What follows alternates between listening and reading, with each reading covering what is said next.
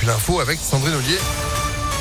Bonjour Sandrine. Bonjour Phil, bonjour à tous. À la une, ils ont manifesté pour des augmentations de salaire. Les employés des 26 magasins de parfumerie Marionneau de la métropole de Lyon se sont rassemblés ce matin devant le magasin de la rue Victor Hugo dans le deuxième arrondissement. D'après les syndicats, les salaires sont gelés depuis 2014 et les trois quarts des employés sont payés au SMIC, peu importe les années d'ancienneté. Et justement, comment aider les Français à lutter contre l'envolée des prix? Le gouvernement a annoncé plusieurs mesures ce matin. Les aides à l'apprentissage seront prolongées jusqu'à la fin de l'année. Elles prennent la forme d'une prime de 5 000 euros pour un mineur, 8 000 pour un majeur. C'est dans le cadre du plan Un jeune, une solution. Elle devait s'arrêter le 30 juin. Pour les retraités, les pensions devraient être indexées sur l'inflation dès les versements du 9 août. C'est en tout cas l'objectif du gouvernement si la majorité présidentielle est reconduite aux élections législatives du mois de juin. Et enfin, pour les salariés, Bruno Le Maire, le ministre de l'économie, a demandé aux entreprises qui le peuvent d'augmenter les salaires. L'inflation qui ne devrait pas s'arrêter selon une étude de l'assureur Alliance. L'augmentation des prix dans l'alimentaire pourrait représenter plus de 200 euros par personne cette année. Il est accusé d'avoir drogué et tué sa compagne, un ancien danseur de cabaret, jugé à partir d'aujourd'hui devant la cour d'assises du Rhône. Le corps de la victime avait été retrouvé dans sa voiture calcinée à Taluyer, au sud de Lyon, en 2018. Le verdict est attendu vendredi. Deux personnes blessées dans l'attaque d'un Rhône Express dimanche à Vaux-en-Velin. Selon le progrès, une vitre a explosé après avoir été touchée par un projectile. Des éclats de verre ont touché deux passagers. Un peu plus tard, c'est un bus TCL qui a été visé, puis un tram. Des enquêtes sont ouvertes. En Isère, le préfet saisit le tribunal administratif après l'autorisation du port du Burkini dans les piscines municipales de Grenoble. La requête sera examinée dès demain selon le Dauphiné libéré.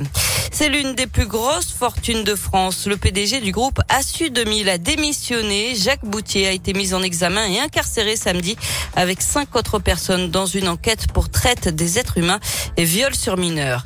Et puis trois mois après le début de la guerre en Ukraine, 85 000 Ukrainiens ont trouvé refuge en France. On passe au sport avec du basket. Place au play-off. Lasvel, qui a terminé leader de la saison régulière, affronte Cholet 8e ce soir à 20h à l'Astrobal pour le premier match des quarts de finale. Grande favorite avant le coup d'envoi, l'équipe lyonnaise de TJ Parker devra néanmoins faire le travail face à une équipe de Cholet qui n'a rien à perdre. Écoutez le capitaine de Lasvel, Charles Cahudi. C'est vrai qu'on est sur une très bonne dynamique depuis 11 matchs. Maintenant, euh, comme je dis, faut pas croire que ça va être justement un match facile. Ils seront très revanchards et préparés Gagner à la maison, c'est la clé euh, pour pouvoir aller là-bas et mettre un peu la pression sur eux. Maintenant, ça va pas être un match facile. Hein. J'espère que justement la salle sera pleine pour pouvoir nous encourager. Et le chemin sera long. Il faut prendre étape après étape. Tout le monde est préparé pour ça. On travaille pour ça.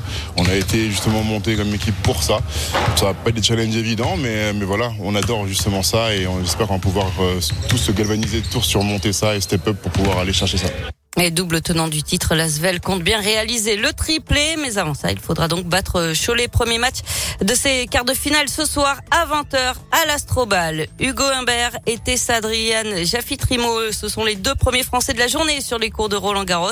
Ils sont 15 au total attendus porte d'Auteuil aujourd'hui pour la fin du premier tour et notamment Joe Wilfried Songa qui dispute le dernier tournoi de sa carrière. Ce sera cet après-midi face au Norvégien Casper Ruud, huitième joueur mondial, dernier Roland Garros aussi pour Gilles Simon et puis à suivre également l'entrée en liste de la lyonnaise Caroline Garcia. Eh ben on suit ça de près, enfin sauf si vous dormez devant Sandrine, ce sera l'heure de la sieste un peu, hein Oui. on garde un œil quand même. Oui, et vous fermez l'autre. Voilà. Retour de l'info à 16h avec Antonin et puis vous demain matin dès 6h30. À demain, bon après-midi. Bah ça va être pas mal l'après-midi, on fait la météo. Météolion.net